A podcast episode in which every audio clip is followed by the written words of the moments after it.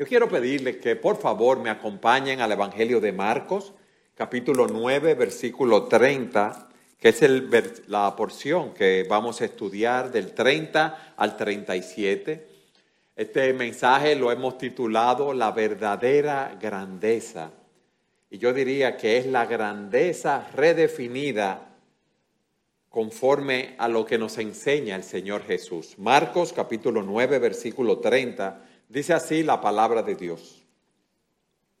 Saliendo de allí iban pasando por Galilea y él no quería que nadie lo supiera, porque enseñaba a sus discípulos y les decía, el Hijo del Hombre será entregado en mano de los hombres y lo matarán, y después de muerto a los tres días resucitará.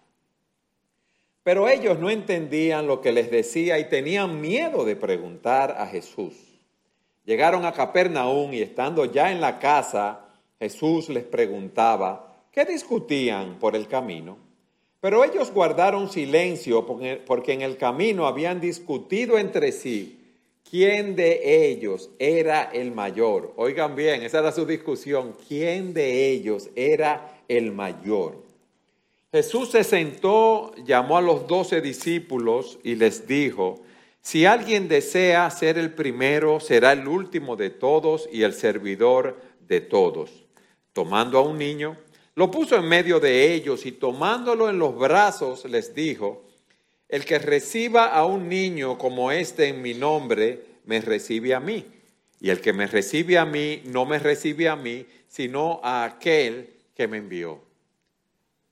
En un mundo como el que vivimos, que está enfocado en el éxito y en el poder, al Señor nos da una definición de lo que es la grandeza. Como veremos hoy, el Señor nos manda a que seamos humildes, a que sirvamos a los demás, que tengamos corazones sencillos y que valoremos a las demás personas, específicamente aquellos que son más vulnerables. Y yo quiero que hoy a la luz de este mensaje que vamos a estudiar, tú evalúes tu vida y tú evalúes tus prioridades y que realmente veamos si tú estás buscando grandeza para ti o grandeza en el reino de Dios y qué significa esto. A partir del versículo 30, el Señor eh, anuncia nuevamente su muerte y, y su resurrección porque él quería que los discípulos entendieran la importancia de su obra redentora. Y dice en el versículo 30, saliendo de allí, iban pasando por Galilea y él no quería que nadie lo supiera. ¿Por qué? Porque como él había realizado tantos milagros, había enseñado tanto, habían personas que lo seguían o que se reunían tan pronto sabían que él estaba en algún lugar. Y nos dice el versículo 31 que él estaba enseñando a sus discípulos y les decía que el Hijo del Hombre será entregado en mano de los hombres y lo matarán y después de muerto a los tres días resucitará.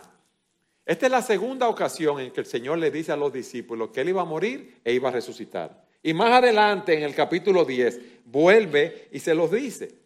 Pero hay algo interesante en, esta, en este pasaje, y es que las tres veces que él habla de su muerte y su resurrección, se refiere a sí mismo como el Hijo del Hombre. Y eso lo hemos hablado, lo hemos explicado, pero me gustaría que ustedes fueran conmigo a Daniel capítulo 7, versículo 13, para que entendamos lo que el Señor quería decirles al hablar del Hijo del Hombre.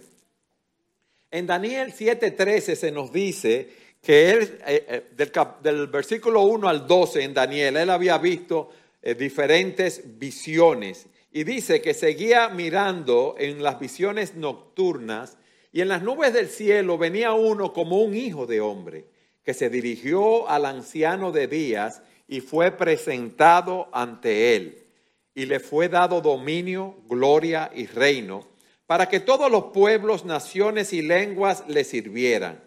Su dominio es un dominio eterno que nunca pasará y su reino uno que no será destruido. Como yo decía, de los versículos 1 al 12 se nos habla de cuatro reinos, de cuatro imperios muy poderosos que fueron o serían derrotados. Entonces Daniel tiene una visión en la cual aparece un hijo de hombre que es designado para establecer un reino de justicia y de paz. Ese hijo de hombre recibe su autoridad directamente de Dios y iba a tener ese reino, repito, caracterizado por la justicia y la paz, un reino que iba a durar o que va a durar para siempre. Los rabinos de la época de Jesús, cuando veían este pasaje, sabían que era una referencia al Mesías. Y cuando Jesús se autodenomina el Hijo del Hombre, los discípulos sabían que estaba hablando del Mesías. Pero el punto era este, que ese Hijo de Hombre iba a ser entregado en manos de los hombres y lo iban a matar y después de muerto a los tres días iba a resucitar. Sin embargo, los discípulos no entendían cómo Jesús relacionaba que Él era el Hijo del Hombre con una crucifixión y una resurrección. ¿Por qué? Porque ellos estaban esperando a un Mesías glorioso, un Mesías victorioso, un Mesías que lo iba a liberar a ellos del yugo romano y no un Mesías que iba a morir en una cruz y que iba a resucitar. Pero también ellos habían visto al Señor resucitar a, muchas, a, varias personas en los milagros que había hecho. Y el punto es, está bien, él, resucita a las personas, pero ¿quién lo va a resucitar a él? Entonces me imagino que todas esas cosas estaban en su mente. Pero ellos no entendían que ese reino, ese monarca, no tenía nada que ver con los poderes terrenales, sino que sería un rey que venía a servir y a salvar a los suyos. Imagínense eso. Viene un Mesías, viene un libertador. Él va a vivir la vida que viven los hombres. Lo van a tomar, lo van a, maltratar, lo van a crucificar y va a resucitar al tercer día. O sea, viene un Mesías que va a alcanzar la victoria a través de pérdida. ¿Eso no se entiende? Ese hijo de hombre, ese rey de reyes, ese señor de señores, venía a transitar por el camino de la humildad para llegar a un trono glorioso. El camino de la cruz, debemos aprender esto, hermanos, precede al camino de la exaltación. Fíjense que dicen hebreos que por el gozo puesto delante de él, Cristo sufrió la cruz. Gozo, sufrimiento, y después, y después dice, que Él ascendió a los cielos. Entonces, el gozo de ver que iba a redimir a un pueblo, que nos iba a salvar a nosotros, personas de toda lengua, tribu, nación, fue lo que lo mantuvo a Él durante todo ese sufrimiento. Y gloria a Dios que hoy estamos aquí adorándole a través de ese sacrificio que realizó en la cruz del Calvario. Pero ustedes ven, esa es una obra de redención que era a través del sufrimiento y ellos no lo estaban entendiendo, versículo 32, pero ellos no entendían lo que les decía y tenían miedo de preguntar a Jesús. Que resulta que los discípulos, nos dice a partir del versículo 33, que llegan a, Capernaum y ya en la casa Jesús le preguntaba, ¿qué discutían en el camino? Ellos venían hablando en el camino. Y nosotros sabemos que ellos venían hablando de quién sería el mayor. Y no era la primera vez que hablaban ese tema, porque en el capítulo 10 vamos a encontrar también que ellos habían hablado de eso, inclusive en la última cena ellos también estaban hablando de ese tema. Y eso en esa discusión vemos la mentalidad mundana versus la perspectiva del reino. Nosotros tenemos un criterio mundano, humano, de lo que es la grandeza, de lo que es el poder, pero Cristo vino a darnos otra definición, otro entendimiento de la verdadera grandeza. Imagínense a los discípulos. Ellos están en ese grupo con, el Señor. Van a pasar tres años con el Señor. Ellos están aspirando a ese poder que ellos creían que iban a tener con el Mesías cuando viniera su reino. El Señor lo está enseñando y quizás ellos pensaban que esas enseñanzas eran para las multitudes, pero no para ellos. ¿Por qué? Porque ellos no se veían así, quizás como siervos. Oh, pero este es el Mesías, ya yo lo he visto haciendo milagros, mira qué poderoso es. Recuerdan que eh, lo veremos eh, más adelante, como eh, la madre de dos de ellos le dice, yo quiero que, tus, que mis hijos se sienten uno a la derecha y uno a la izquierda en tu reino. Yo quiero que mis hijos, uno sea el secretario administrativo de la presidencia y el otro el secretario técnico. Eso es lo que le está diciendo. De ellos se veían ya en su oficinita con su título puesto ahí como ministro. Lo que pasa hoy en día. La mayoría de las personas que están, eh, vamos a hablar del campo político, por ejemplo, lo que están buscando es muchas veces lo suyo propio, con la excusa del bien del país, del bien del pueblo, y esas cosas no son así. Ahora, yo le voy a hacer una pregunta a ustedes. Solo los discípulos pensaban así. Tú no piensas así. Yo no pienso así. Nosotros somos tan humildes y no estamos buscando esa grandeza. No, eso es, algo que, que está eh, eh, entronizado en el corazón de cada uno de nosotros. ¿Por qué? Porque la tendencia nuestra es ir hacia arriba, no hacia abajo. Pero sabemos que esto no es correcto. El Señor le hace la pregunta de qué estaban hablando y dice el versículo 34 que ellos hicieron silencio porque en el camino habían discutido de quién de ellos era el mayor. Ellos sabían que esa ambición no era correcta, que ellos lo que estaban buscando en ese sentido era preeminencia, porque estaban siendo arrogantes. Pero el Señor estaba siendo paciente con ellos. Ahora el Señor le hace la pregunta, no porque no supiera lo que estaba pasando, porque el Señor conocía lo que ellos estaban eh, maquinando, lo que ellos venían hablando. ¿Ustedes se imaginan? Pedro, Juan, Santiago, Mateo, ¿quién iba a ser primero? No, pero que, mírate que el Señor, eh, a mí es que me llama para que haga tal o cual cosa. O él, yo nosotros fuimos nosotros tres que fuimos al monte de la transfiguración. Ustedes no fueron. ¿Ustedes se imaginan las conversaciones, las luchas que habían allí? Nosotros, repito, somos como ellos. Muchas veces uno ve a personas buscando posiciones destacadas y decimos, oye, pero mira qué bárbaro, mira qué egocéntrico. Él quiere tener la posición de gerente o él quiere ser el regidor de tal sitio o quiere ser el alcalde. Pero cuando somos nosotros que lo estamos buscando, no somos bárbaros. ¿Por qué? Porque nosotros lo estamos haciendo por fines eh, puros, nobles, de beneficiar al pueblo. Es eso. Nosotros sabemos que no es así. Vemos a alguien que está trabajando, que quiere ascender en una jerarquía y a él lo criticamos, a él le decimos que es un orgulloso, a él le decimos que es un altanero, pero cuando somos nosotros que estamos buscando ese ascenso, queremos justificarle. Miren, en la palabra vemos que por naturaleza todos nosotros tendemos a ser orgullosos. Todos nosotros tendemos a enaltecernos, que la humildad no es una gracia que nace espontáneamente en nosotros. ¿Recuerdan el caso del fariseo y el publicano en la parábola? Dice la escritura que estaban un fariseo y un publicano en el templo orando. Que el fariseo puesto en pie oraba para sí de esta manera, Dios, te doy gracias porque no soy como los demás hombres, estafadores, injustos, adúlteros, ni aun como este recaudador de impuestos. Yo ayuno dos veces por semana, doy el diezmo de todo lo que gano. Pero el recaudador de impuestos, de pie y a cierta distancia, no quería ni siquiera alzar los ojos al cielo, sino que se golpeaba el pecho diciendo, Dios, ten piedad de mí, pecador. Les digo que éste descendió a su casa justificado, pero aquel no, o sea, el fariseo.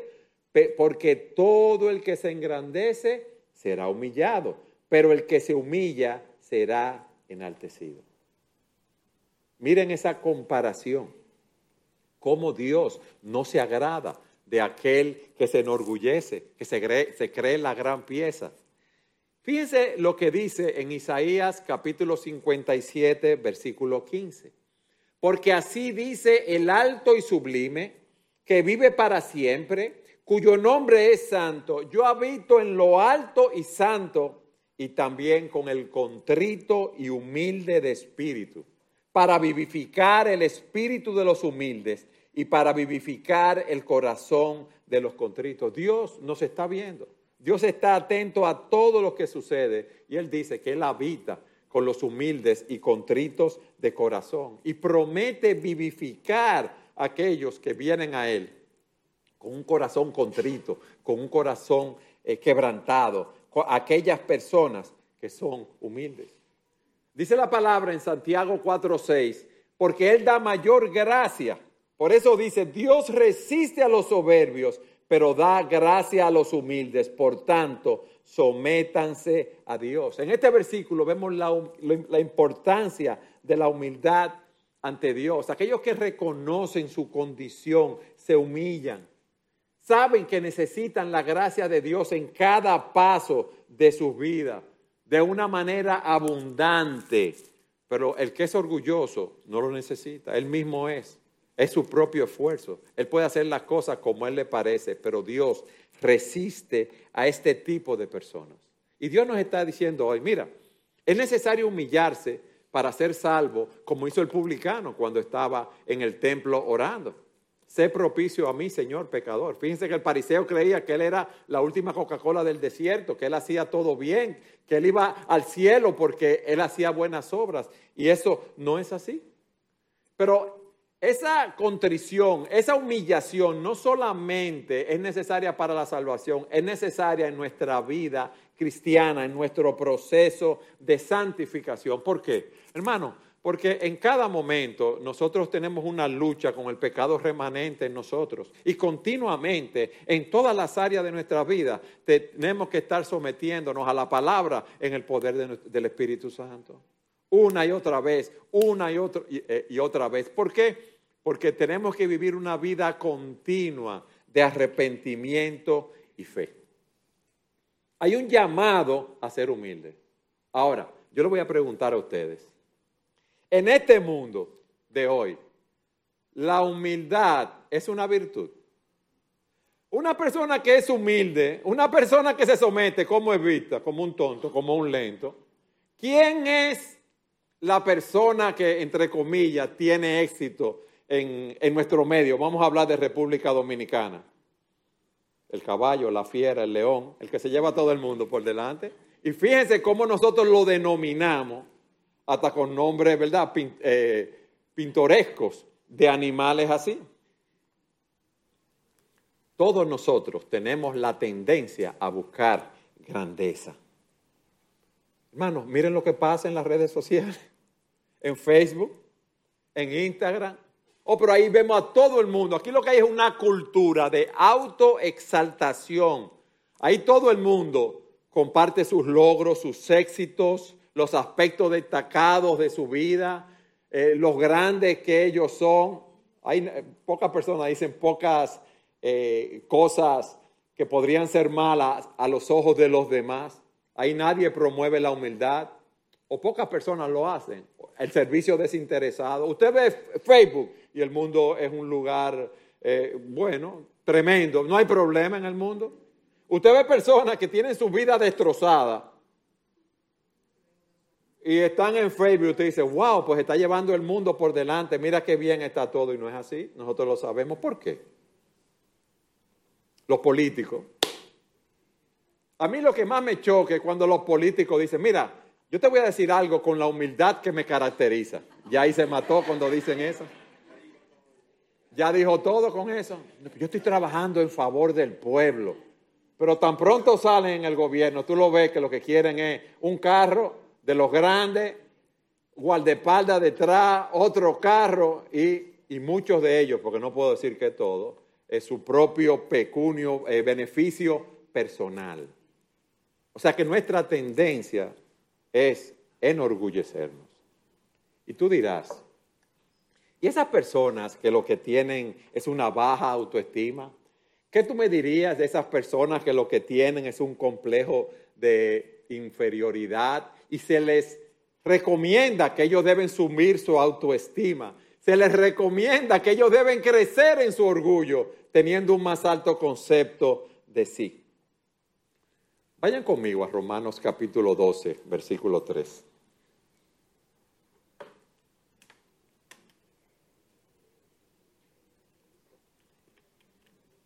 Pablo dice, porque en virtud de la gracia que me ha sido dada, digo a cada uno de ustedes que no piense de sí mismo más de lo que debe pensar. Vamos a repetir eso aquí. Digo a cada uno de ustedes que no piense de sí mismo más de lo que debe pensar, sino que piense con buen juicio según la medida de fe que Dios ha distribuido a cada uno.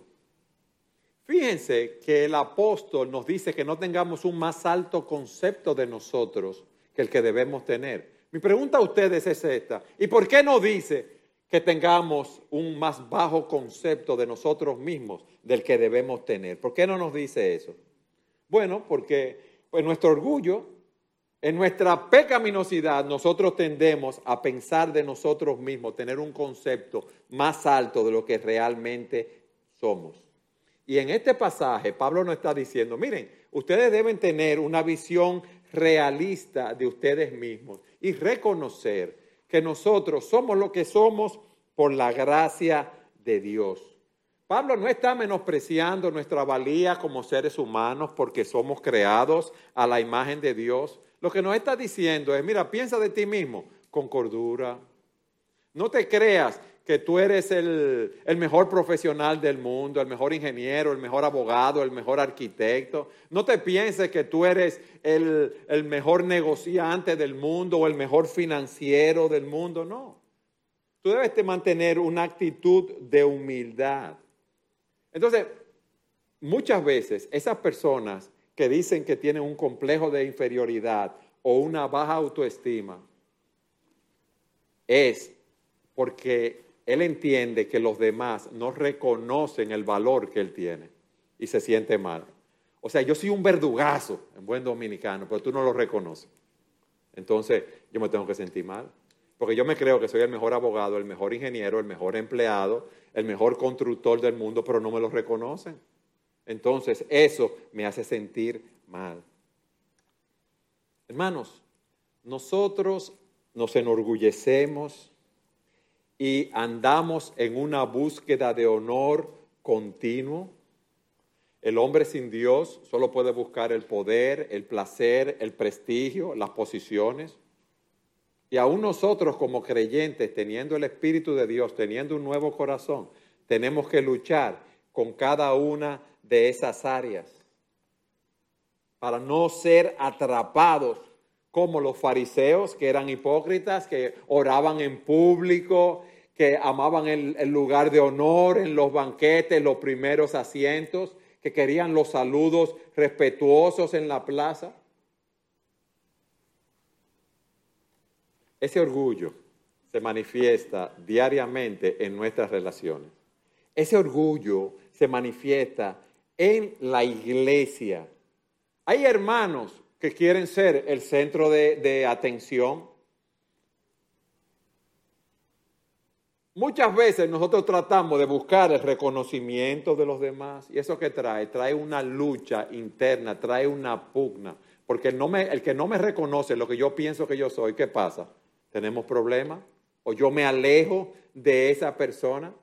Nosotros debemos concentrarnos en servir a los demás, no estar con esas actitudes llenas de orgullo. Y por eso son los problemas. Piensa en los problemas que tú has tenido en tu familia, en tu matrimonio, en tu trabajo, recientemente, esta semana que pasó, o hace dos semanas o cuando sea, y mira a ver si ese enfrentamiento que tú tuviste fue porque tú tienes siempre motivaciones puras de querer hacer el bien de los demás y no fue por orgullo, por egoísmo o por vanagloria.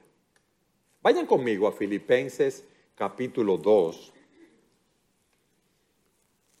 En el versículo 3 y 4. Miren lo que dice aquí. No hagan nada por egoísmo o por vanagloria, sino que con actitud humilde cada uno de ustedes considere al otro como, como inferior a ti mismo. No. como más importante que a sí mismo, no buscando cada uno sus propios intereses, sino más bien los intereses de los demás.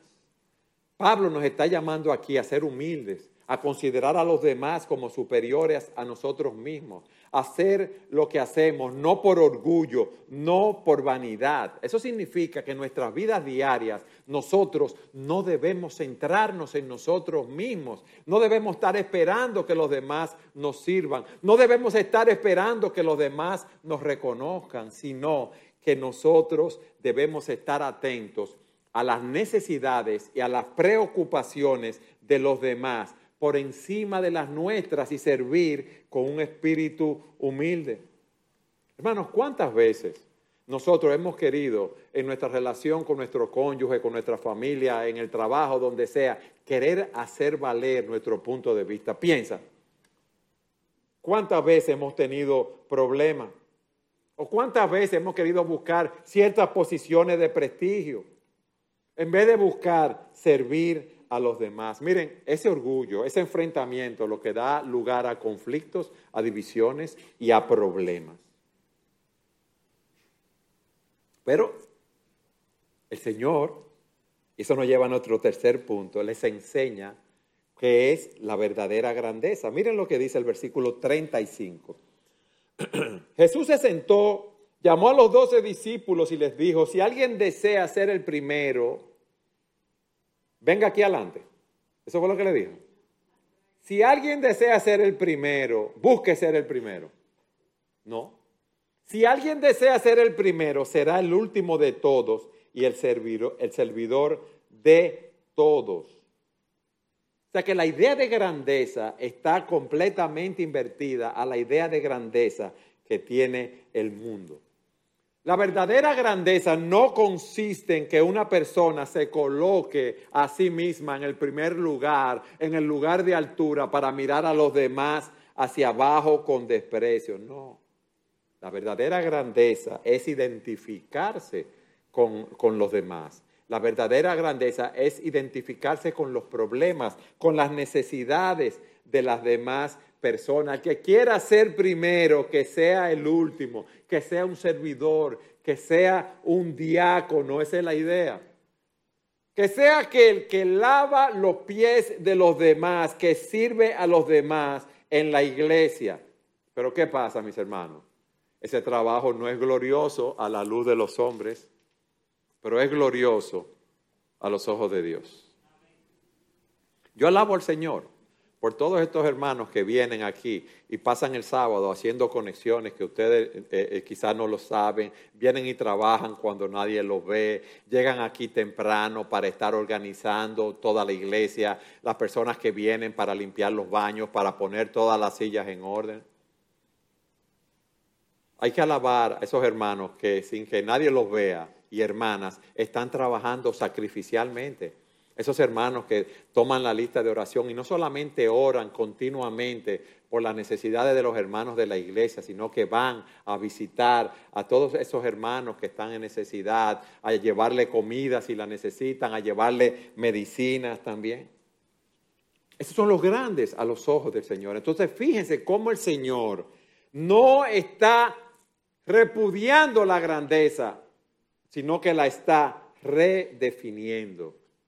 Seamos grandes en las cosas que importan a Dios, no a los hombres. ¿Por qué? Porque allí vamos a encontrar la verdadera felicidad, sirviendo a los demás de una manera gozosa. Y ese fue el ejemplo que nos dejó el Señor Jesucristo. Ellos llegan a una casa con sus discípulos de la calle. Recuerden que usaban sandalias, los caminos no eran asfaltados, eran polvorientos.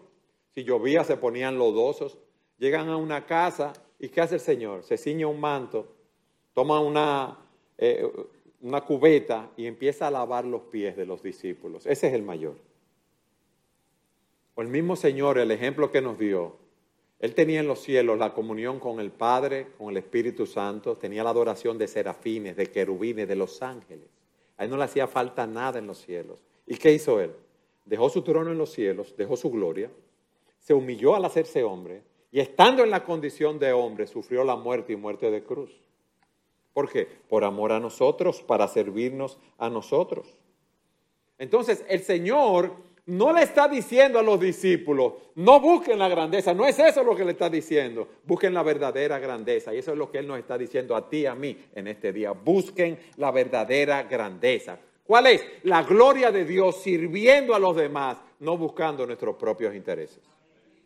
Acompáñenme por, favor a Primera de Pedro, capítulo 4, versículos 10 y 11, que allí eh, vemos unas enseñanzas interesantes. Miren lo que dice Primera de Pedro 4:10. Según cada uno ha recibido un don especial, úselo para sí mismo, ese don. No es eso lo que dice, ¿verdad que no? Úselo sirviéndose los unos a los otros como buenos administradores de la multiforme gracia de Dios. O sea que Dios nos ha dado dones a cada uno de nosotros para que sirvamos a los demás. Versículo 11. El que habla, que hable conforme a las palabras de Dios. El que sirve, que lo haga por la fortaleza que Dios da, para que en todo Dios sea glorificado mediante Jesucristo, a quien pertenecen la gloria y el dominio por los siglos de los siglos. Amén. Ustedes ven, nosotros tenemos un llamado a servir con los dones que Dios nos ha dado para la gloria de Dios. Para que en todo Dios sea glorificado mediante Jesucristo. ¿Cuándo Dios es glorificado? Cuando nosotros ponemos nuestros dones en operación en el cuerpo de Cristo. Eso nos lleva a nuestro cuarto punto, que es el ejemplo de, que el Señor les dio.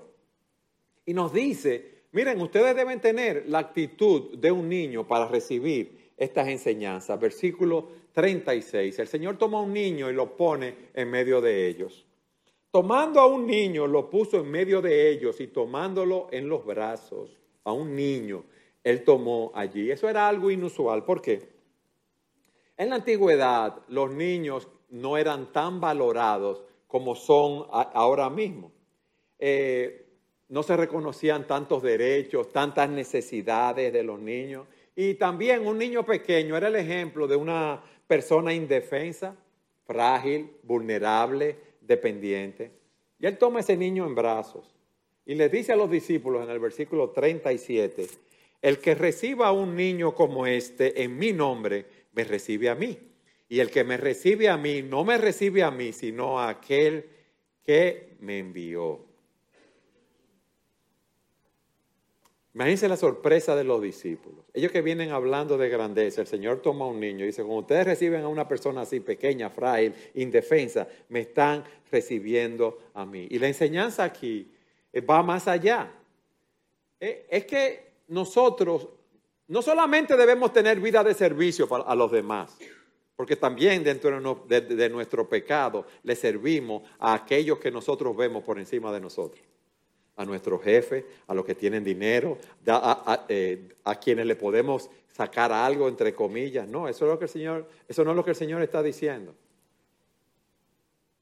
Traten bien a aquellos que no tienen ningún prestigio, ninguna categoría en este mundo, como los niños, los débiles, los pobres, los enfermos, los discapacitados física y mentalmente, los ancianos, y ustedes van a recibir una audiencia con mi Padre.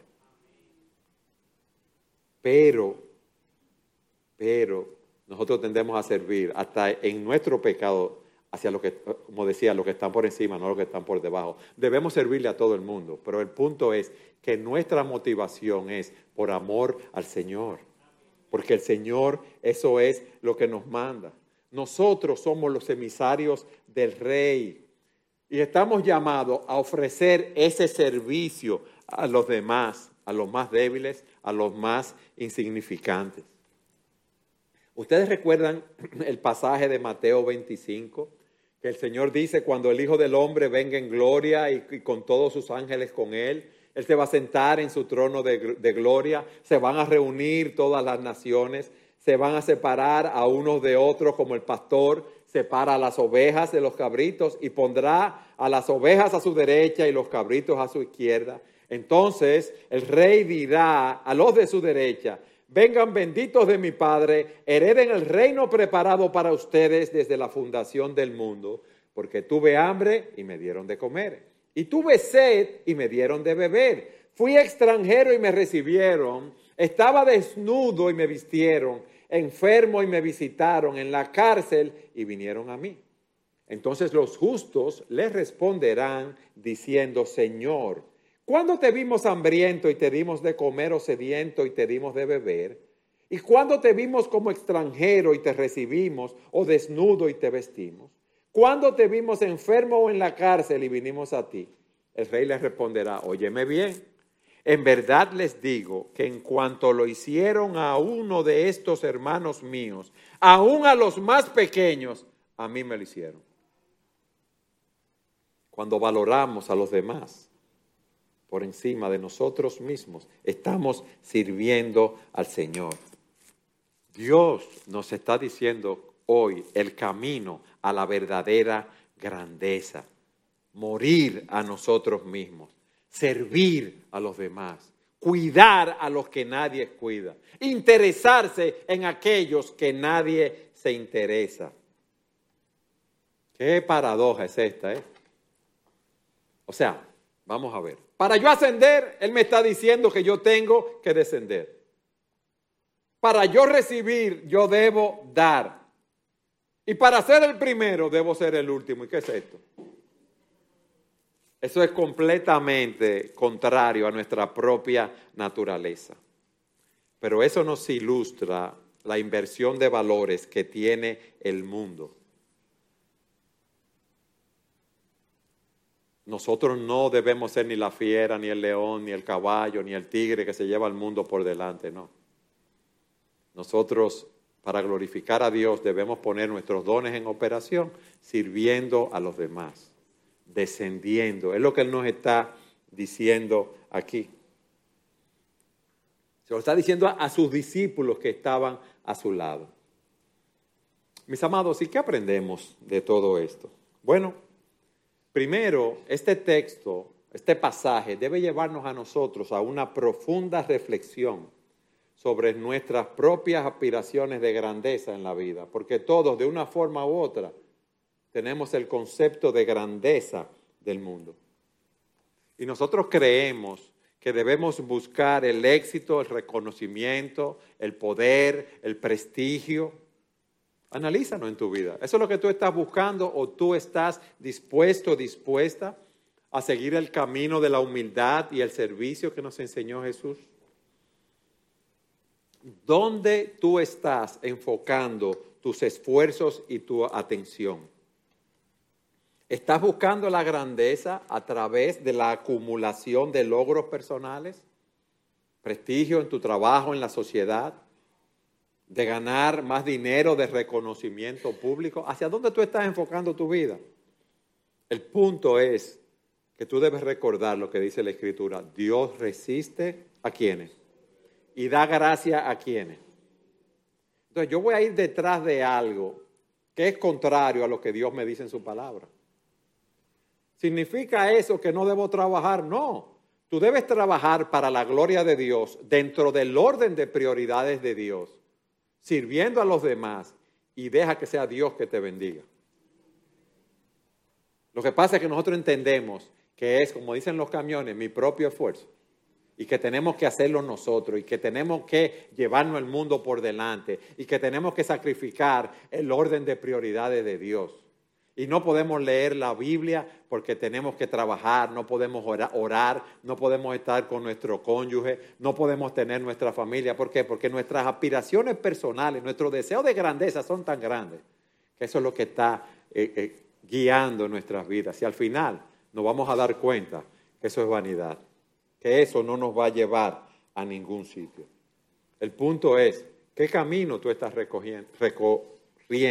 ¿Qué tú estás buscando? ¿La grandeza o tú estás buscando glorificar a Dios y dejar que sea Él que si quiere te bendiga conforme a su voluntad? Y te digo algo, si no te bendice, es lo mejor para ti, porque Él sabe dónde Él te quiere llevar. ¿Estás tú dispuesto a servir a los demás? Pero yo te tengo otra pregunta en las aplicaciones. ¿Qué tanto tú estás valorando a los miembros del cuerpo de Cristo? A los más débiles.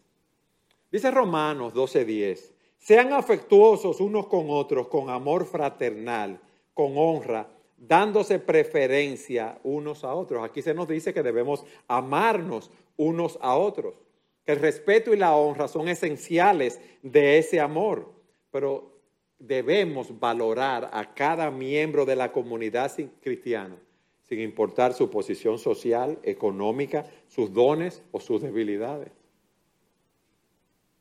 Tú vienes a la iglesia y tú te relacionas en la iglesia solo con aquellos que son como tú, del mismo nivel social, económico, que tienen los mismos gustos. ¿Y los demás? ¿Qué pasa con ellos? Mira lo que dice primero a los Corintios 12, 22 en adelante. La verdad es que los miembros del cuerpo que parecen ser los más débiles son los más necesarios. Y las partes del cuerpo que estimamos menos honrosas, a estas las vestimos con más honra.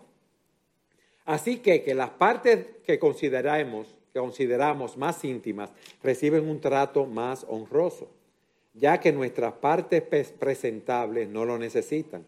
Pero así formó Dios el cuerpo, dando mayor honra a la parte que carecía de ella, a fin de que en el cuerpo no haya división, sino que los miembros tengan el mismo cuidado los unos de los otros. Los miembros más débiles, perdón, los miembros que parecen más insignificantes, que tú quizás no le haces caso a esos hermanos o los saludas o no te preocupas por ellos, son indispensables y merecen un gran honor y merecen un gran cuidado. ¿Por qué? Porque la igualdad, la unidad en la iglesia es algo fundamental. En primera a los tesalonicenses 5:14 dice, les exhortamos, hermanos, que a, que amonesten a los indisciplinados, animen a los desalentados y luego dice, sostengan a los débiles y sean pacientes con todos. Bríndale apoyo a, los débiles, a aquellos que pueden estar, que tienen un espíritu frágil, aquellos que, que se apesadumbran con facilidad, que se entristecen aquellos que están pasando por dificultades, por aflicciones, aquellos que están enfrentando desafíos. Ustedes ven, Dios nos llama a reflejar el amor de Cristo, al valorar y cuidar a los miembros del cuerpo de Cristo, independientemente de su posición o aparente debilidad. Pero eso también debemos hacerlo en, en la sociedad, hermanos. En la sociedad. Porque de esa manera vamos a reflejar el Espíritu de Cristo. De esa manera vamos a dar gloria a Dios. Y si tú estás aquí y no conoces al Señor, yo quiero que a la luz de este pasaje que hemos estudiado, tú reflexiones sobre las prioridades en tu vida y entiendas que la búsqueda de grandeza conforme al mundo no te va a llevar a ningún sitio, que es algo vacío. Acompáñame a Mateo capítulo 16, versículo 16. Fíjense lo que el Señor dice aquí. Pues, ¿qué provecho obtendrá un hombre si gana el mundo entero, pero pierde su alma? ¿O qué dará un hombre a cambio de su alma? Tú te puedes llevar el mundo por delante. Tú puedes ser el presidente de la nación más poderosa del mundo. Tú puedes tener todo el dinero que tú quieras. Pero ¿de qué te sirve si finalmente vas a perder tu alma? ¿Ha ganado algo? No. ¿Qué provecho obtendrá un hombre si gana el mundo entero, pero pierde su alma? O sea, si tú estás viviendo para las cosas de este mundo, si tú no estás buscando las cosas espirituales, lo que tiene valor, que realmente es la vida eterna, es la comunión con Dios, tú vas a perder tu alma y no hay nada que pueda compensar la pérdida de tu alma. ¿Y qué tú puedes dar a cambio de tu alma? No hay ningún tesoro, no hay nada que tú puedas pagar que valga más que tu relación con Dios y la salvación que Él te ofrece en Jesucristo.